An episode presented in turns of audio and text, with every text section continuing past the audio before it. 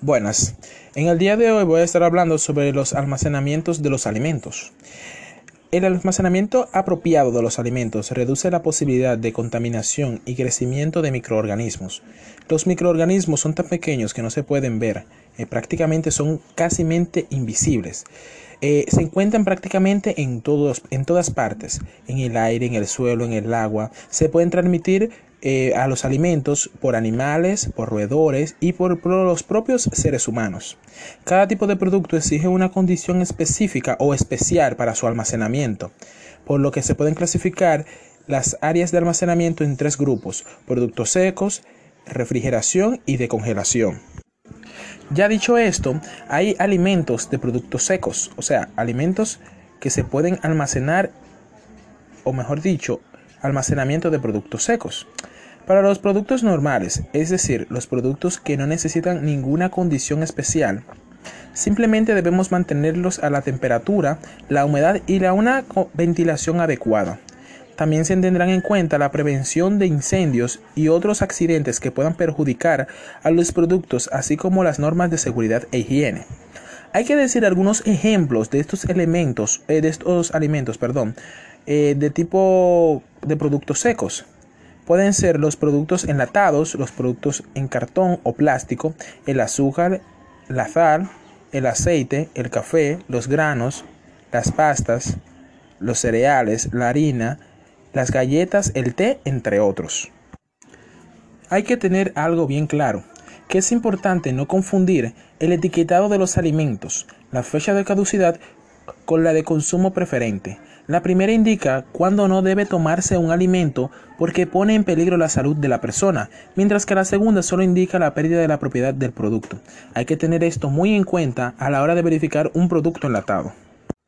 Hay que tener en cuenta también que para el almacenamiento de productos estériles, la limpieza será extremadamente rigurosa y las personas con acceso a ellos deberán vestirse de una forma adecuada, con ropa que se quitarán al salir del almacén.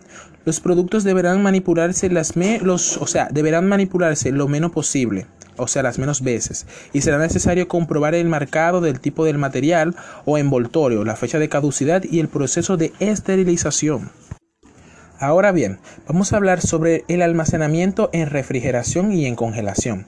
Para los productos lábiles o predecederos, productos que, caducen antes de 5 años desde su fabricación, estos deben mostrar un símbolo negro un símbolo igual al reloj de arena. Los alimentos predecederos son aquellos que comienzan una descomposición de forma sencilla. Agentes como la temperatura, la humedad o la presión son determinantes para que estos alimentos empiecen su deterioro, su deterioro o comiencen a podrirse. Necesitan que el refrigerador esté a 5 grados o menos o el congelador a 18 grados o menos para, para detener el crecimiento de las bacterias que ayudan a, a, que, o sea, las bacterias son las que ayudan a que los alimentos se deterioren. En caso de la carne, los mariscos y productos lácteos, como los productos lácteos, cuando no se almacenan adecuadamente, estos pueden deteriorarse.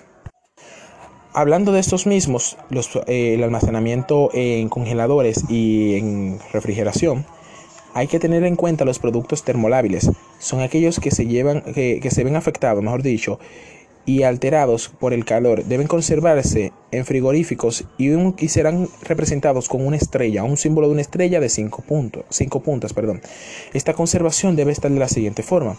Ambiente fresco entre 10 y menos, y menos 20 centígrados eh, grados Celsius.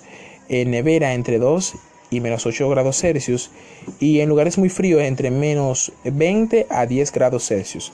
Estos son los procesos eh, de almacenamiento de alimentos. Eh, espero que hayan entendido todo y fue más que un placer para mí poder explicarle esto. Eh, Salvador Jiménez fue que estuvo como su expositor. Gracias.